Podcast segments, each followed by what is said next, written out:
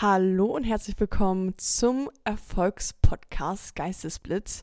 Wir wissen, dass ihr heute eigentlich eine Blitzfolge erwartet, aber das Leben kommt immer anders, als man denkt. Und zwar ist das hier die erste Pilotenfolge zu unserer neuen Kategorie. Äh, wir wissen noch nicht, wie wir es nennen, aber wir werden jetzt hier regelmäßig Geistergeschichten und Gruselgeschichten vorlesen, die ihr dann immer zum Einschlafen hören könnt.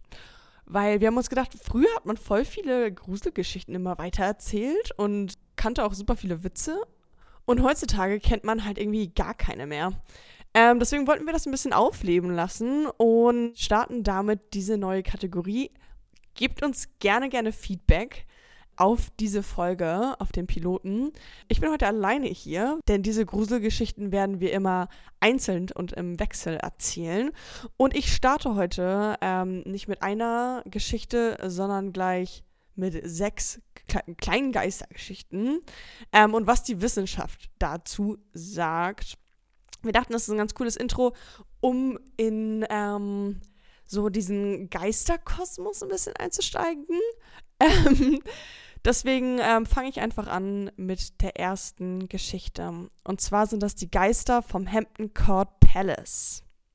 Schon seit Jahrhunderten sollen Geister im Londoner Hampton Court Palace ihr Unwesen treiben.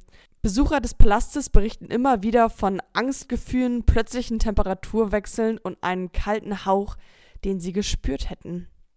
In einem aufwendigen Experiment mit über 400 Probanden fand der Psychologe Richard Wiseman mögliche Erklärungen für diese Erscheinung. Die Struktur der alten Gemäuer lässt die Luft an einigen Stellen nur schlecht zirkulieren. Das verursacht Temperaturunterschiede. Der kalte Hauch stammt von Luftstößen, die durch die unzähligen Ritzen der alten Mauern dringen. Zuletzt zeigten Messungen, dass es im Schloss unterschiedlich starke Magnetfelder gibt. Wiseman sieht diese Magnetfelder als mögliche Ursache für die außergewöhnlichen Wahrnehmungen und Bilder, weil sich elektromagnetische Impulse auf unser Gehirn auswirken könnten. Glaubt ihr an Geister? Das ist natürlich ähm, die große Frage, die wir uns hier stellen. Schreibt es uns gerne bei Instagram. Ähm, ob ihr daran glaubt und was eure Eindrücke sind und ob ihr irgendwelche Geschichten ähm, schon mal gehört habt. Denn ich habe das Gefühl, die nächste Geschichte ist ein Geistesklassiker. Und zwar der fliegende Holländer. Ein Schiff, das über das Meer fliegt. Meistens wird es vom lohnenden Flammen begleitet. Es soll Unheil bringen über den, der es sieht. Der Kapitän habe einen Pakt mit dem Teufel geschlossen. So oder so ähnlich lauten die Geschichten, die seit dem 18. Jahrhundert erzählt werden. Aus heutiger Sicht gibt es mehrere Möglichkeiten und Erklärungen für diese Vorkommnisse. Zum einen war es nichts Außergewöhnliches, dass herrenlose Schiffe über die Meere trieben.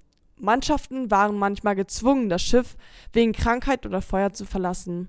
Zum anderen könnte es sich um Luftspiegelungen handeln, die manchmal auf hoher See entstehen, sogenannte Fata Morganas. Ich wusste nicht, dass bei von Fata Morgana Fata Morganas die Mehrzahl ist, aber okay. Weit entfernte Schiffe erscheinen ganz nah und verschwinden plötzlich wieder, wenn sich die Bedingungen verändern. Der Radiogeist. Der deutsche Physiker und Psychologe Walter von Lucadu betreibt in Freiburg im Breisgau eine parapsychologische Beratungsstelle. Vor einigen Jahren wurde er gerufen, weil ein Mann in seiner Küche immer wieder Stimmen hörte. Von Lucado findet heraus, dass es ganz in der Nähe einen Sendemast gab. Gleichzeitig bildete sich zwischen dem Teekessel und der Herdplatte ein schmaler Film aus Wasserdampf. Dieser Film werde zu einem einfachen Radioempfänger, erklärte Lucado. Mhm. Die nächste Geschichte ist das Spukhaus von Melchior Jolla. Am 15. August 1862 beginnt der Spuk. Im Haus von Nationalrat Melchior Jolla poltert und klopft es. Möbel fliegen durch das ganze Zimmer und Gestalten erscheinen. Zwei Monate hält es die Familie Jolla noch in Stanz aus. Dann flüchtete Jolla mit seiner Frau und den sieben Kindern nach Zürich und später nach Rom. Damit findet auch der Spuk ein Ende. Die Geschichte lieferte Stoff für mehrere Bücher und Verfilmungen. Was sich genau im Hause Jolla abspielte, konnte diese Aufarbeitung nicht klären. Okay, da haben wir unseren ersten Fall, der nicht ähm, physikalisch erklärt werden kann. Die nächste Geschichte heißt Geister von Belmes. Auf dem spanischen Küchenboden im spanischen Dorf Beles de la Morareda tauchen seit 1971 immer wieder menschliche Gesichter auf.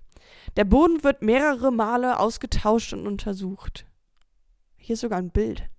Das sieht echt ein bisschen aus wie ein Mann, einfach wie ein Gesicht. Creepy. Chemische Analysen und unzählige wissenschaftliche Experimente konnten den Fall bis heute nicht lösen. Skeptiker vermuten einen inszenierten Schwindel. Die Bilder seien mit Chemikalien auf dem Boden gemalt worden. So, einen letzten Mythos und eine letzte Geschichte habe ich noch für euch. Die weiße Frau vom Belcheltunnel. Vor dem Belcheltunnel macht eine weiß gekleidete Frau Autostopp. Zwei Studenten nehmen sie mit. Mitten im Tunnel ist die weiße Frau plötzlich verschwunden. Dieser Vorfall soll sich am 23. September 1983 ereignet haben. Seither suchen Geisterjäger und Medien nach der Frau. Vergeblich. Doch viele sind überzeugt, es gibt sie. Man spüre ihre Anwesenheit, wenn man durch den Belcheltunnel fahre. Wer ist diese Frau? War die Erscheinung tatsächlich real? Auf diese Frage gibt es keine eindeutige Antwort. Okay, das war jetzt unsere kleine Einleitung zum Thema Grusel- und Geistergeschichten. Wir haben schon gemerkt, manche kann man relativ einfach physikalisch belegen, manche hingegen aber nicht. Wir wollen natürlich in den nächsten Folgen uns immer auf eine ähm, Gruselgeschichte fokussieren und diese auch länger und breiter treten und ein, ganzen, ein ganzes Reading machen sozusagen für euch. Aber das war erstmal unsere Einleitung zum Thema Geist und Gruselgeschichten. Und wir hoffen, das hat euch gefallen. Ähm, wie gesagt, lasst gerne Feedback da. Und dann werden wir in der nächsten Geisterfolge eine neue Geschichte vorlesen und spezielle Fälle näher beleuchten. Wir sagen trotzdem einen guten Start in die Woche. Passt auf euch auf und wir sagen Blitz dann!